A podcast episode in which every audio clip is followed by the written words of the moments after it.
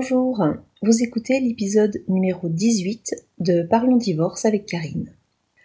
Aujourd'hui, nous allons nous intéresser aux grands-parents, à leur place, à leur rôle et à leurs droits vis-à-vis de leurs petits-enfants. Ces grands-parents, quels sont leurs droits? Que peuvent-ils demander? Quelle est la situation si nous nous retrouvons en conflit avec les parents? Que peuvent faire les grands-parents si jamais ils ne peuvent pas voir leurs petits-enfants? Existe-t-il des procédures? Faut-il les engager, ces procédures? Est-ce qu'elles aboutissent? C'est toutes ces questions que nous allons essayer de, de répondre aujourd'hui dans cet épisode. Alors, tout d'abord, du point de vue psychologique, pour l'enfant, cette relation avec les grands-parents, c'est ce que j'appellerais une chance. Une chance de créer un lien, une chance de créer une relation particulière. Alors, pour rassurer ceux qui n'ont peut-être pas cette chance d'avoir ce lien avec des grands-parents, il faut savoir que ce lien n'est pas indispensable pour ce qu'on appelle la construction psychologique de l'enfant.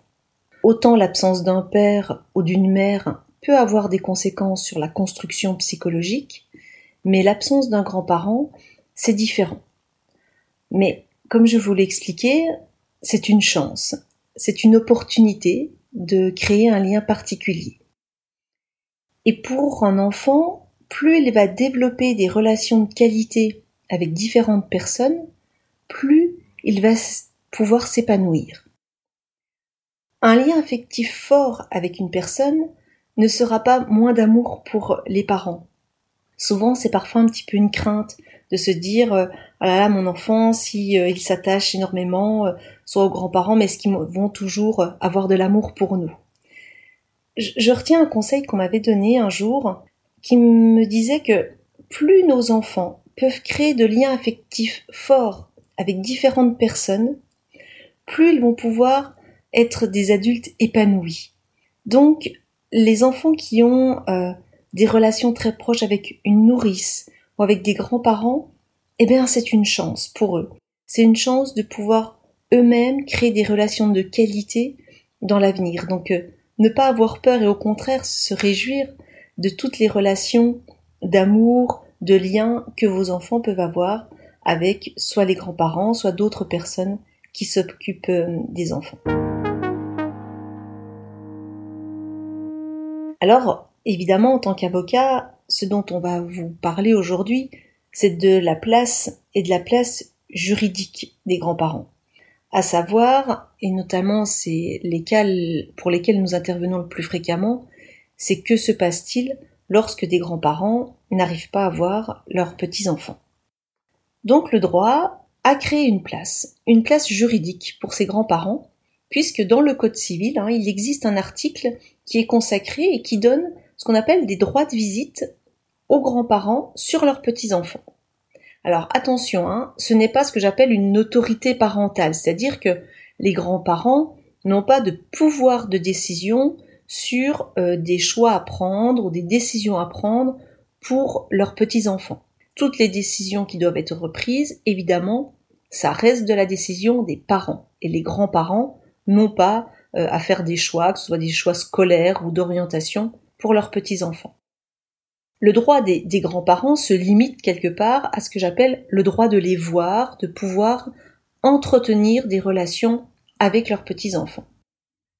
Donc, cela veut dire quoi en droit exactement? Cela veut dire que si des grands-parents n'arrivent pas à voir leurs petits-enfants, ils peuvent demander au juge de fixer des droits de visite, c'est-à-dire fixer des temps où les grands-parents pourront aller rencontrer leurs petits-enfants.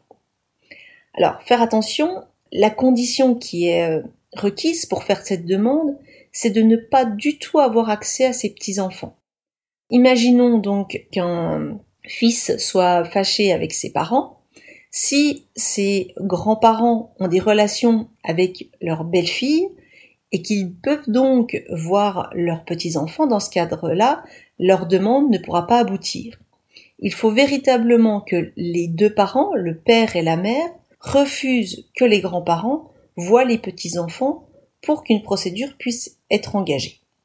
Donc, s'ils sont fâchés avec les deux branches et que les parents refusent l'accès, il peut être envisagé de demander au juge de fixer des droits de visite.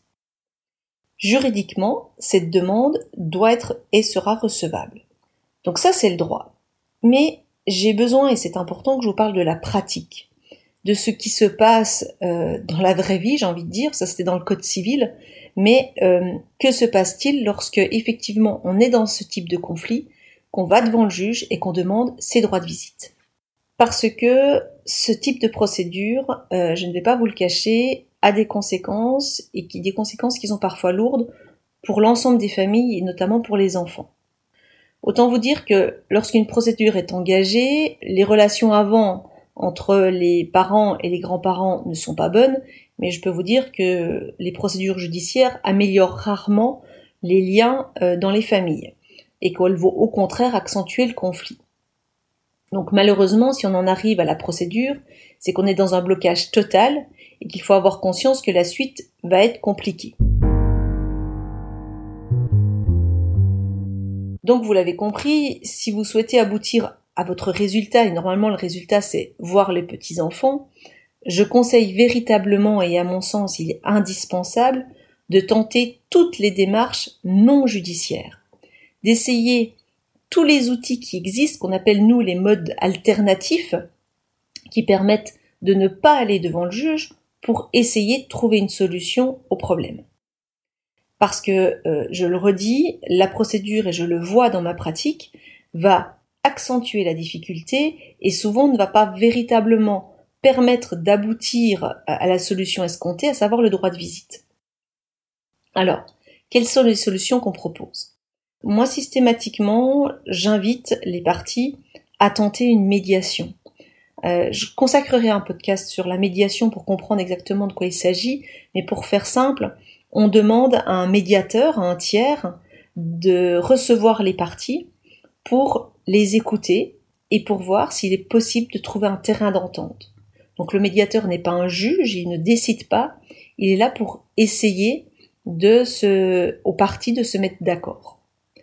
L'autre procédure qui pourrait être utile, c'est euh, le droit collaboratif. Alors vous savez, je suis très attachée à, cette, à ce processus je vous en parle dans l'épisode 7. Je vous conseille de vous y reporter si vous voulez avoir plus d'informations sur ce processus qui est un outil qui permet de trouver des solutions sans passer par la voie judiciaire. Pour ma part, euh, donc quand j'interviens sur ce type de dossier, j'essaie aussi de travailler. Alors c'est un travail qui est parfois difficile, mais je suis convaincue que c'est en allant dans cette direction qu'on peut aider ces familles à trouver des solutions. J'essaie donc de travailler sur les raisons et sur l'origine du conflit. Parce qu'il faut savoir qu'on est dans des conflits qui sont très douloureux, puisqu'ils concernent les parents avec leurs enfants.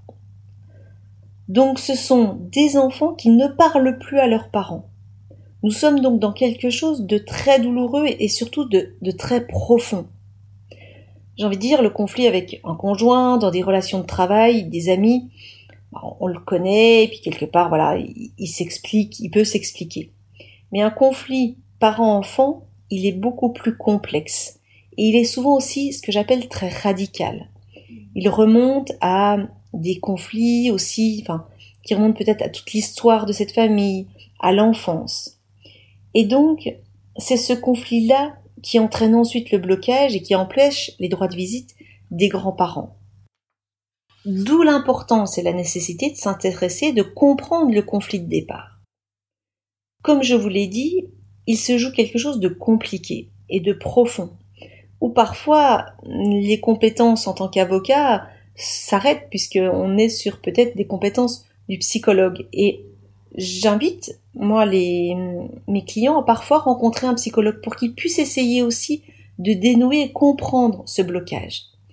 Je suis convaincu que les grands-parents, avant d'engager une demande de droit de visite, doivent s'interroger sur l'origine du conflit, doivent essayer de le comprendre, et peut-être dans un idéal de prendre du recul pour pouvoir le résoudre. Alors j'ai vraiment conscience que j'affronte quelque chose qui est compliqué, mais je me dis toujours que chaque famille mérite qu'on aille creuser, mérite de sortir grandi d'un conflit. Et dans ce genre de dossier de conflit des grands-parents avec leurs enfants, et donc qui n'empêche la rencontre avec les petits-enfants, c'est véritablement sur ce point-là qu'il faut travailler, sur la difficulté entre les parents et les grands-parents, donc cette relation de parents à enfants, pour comprendre qu'est-ce qui a bien pu se passer. Et c'est là où souvent je demande aux grands-parents de faire preuve d'une forme de sagesse et peut-être parfois même aussi de comprendre pourquoi leurs enfants se sont mis dans ce blocage-là. Parce que quand on arrive un peu à comprendre, peut-être aussi à s'excuser, à se pardonner d'une certain, certaine attitude, on peut ce que j'appelle grandir des, grandir, monter des marches d'escalier et sortir du conflit. Alors, évidemment, ça c'est un, un idéal, euh, et je sais que la procédure judiciaire parfois est, est nécessaire quand toutes ces étapes-là ont été franchies, mais je me rends compte que dans beaucoup de dossiers, on n'a pas fait toutes ces étapes-là. Donc ça vaut le coup de les tenter. Parce que, voilà, comme je vous disais, pour moi, la vraie difficulté, elle est là. Et si le conflit ne se résout pas à ce stade, le reste ne va pas être sain. Alors pourquoi c'est pas simple? Imaginons que euh, le conflit reste ouvert, qu'on a chacun campe sur ses positions. Donc devant le tribunal, chacun va donner ses arguments. Les grands-parents vont utiliser le code civil en disant ben voilà, on a un article de loi qui nous autorise à voir nos petits-enfants, donc nous exigeons des droits de visite pour voir les petits-enfants. De l'autre côté, on a les parents qui eux refusent qu'il y ait un contact, vont apporter tous leurs arguments pour dire que non, pas du tout, il faut pas qu'il y ait ces droits de visite qui s'exercent, soit les enfants ne veulent pas aller, soit les grands-parents ne sont plus capables de s'en occuper. on va avoir toute une liste d'arguments et de reproches qui d'ailleurs souvent blessent énormément chacune des parties. Et on va se retrouver avec là au milieu les enfants pris ce que j'appelle de nouveau dans un conflit de loyauté. Mais un conflit de loyauté qui est différent de lors d'une séparation euh, de parents de père et mère. C'est un conflit que je trouve extrêmement violent puisque euh, les enfants sont évidemment bah, proches de leur père et mère et ils se retrouvent objets d'un conflit, objets d'un enjeu. Et pour l'enfant, c'est souvent assez angoissant parce que quand il a des parents qui refusent que le lien s'établisse, il y a une sorte de peur qui se crée. Et donc, même si les droits de visite sont mis en place, on peut avoir des enfants qui soient dans une inquiétude et une peur de se rendre chez les grands-parents. Et donc la relation qui s'instaure entre l'enfant et les grands-parents, elle est compliquée parce qu'elle part pas sur une bonne base avec des enfants qui sont souvent un petit peu inquiets de cette, euh, de cette nouvelle relation. Donc, euh, vous, vous l'avez compris, je suis extrêmement précautionneuse sur ce type de procédure et je ne les engage que lorsque véritablement toutes les autres solutions ont été tentées parce que euh, la meilleure solution, évidemment, ce sera d'éviter la procédure et d'essayer de résoudre le conflit à l'origine, parce que le droit, dans ce type de dossier, manque souvent d'outils pour aboutir à une solution satisfaisante. Donc, c'est vrai que je pousse beaucoup à toutes ces démarches euh, en dehors de, des solutions judiciaires, car les décisions pour les grands-parents euh, sont rarement satisfaisantes. Je trouve que de plus en plus, le juge a tendance à éviter la mise en place de ces droits de visite. Le raisonnement du juge, c'est quand même toujours l'intérêt de l'enfant. Et si il trouve un élément justifiant que l'intérêt de l'enfant est de ne pas mettre en place ces droits de visite, il est possible euh, qu'il aille dans cette direction-là. Et on peut comprendre que le juge, pour aussi peut-être protéger l'enfant de ce conflit de loyauté qui peut être compliqué, évite de mettre en place. Donc, après cette, euh, cet exposé, je pense que vous l'avez compris, le droit de visite des grands-parents, effectivement, c'est un droit qui est reconnu par le Code civil, mais dans la pratique, la procédure judiciaire donne rarement euh, des solutions satisfaisantes. Donc à nous, avocats, d'œuvrer pour euh, proposer d'autres solutions à nos clients, des solutions qui se tournent vers la médiation, vers éventuellement aussi le processus collaboratif.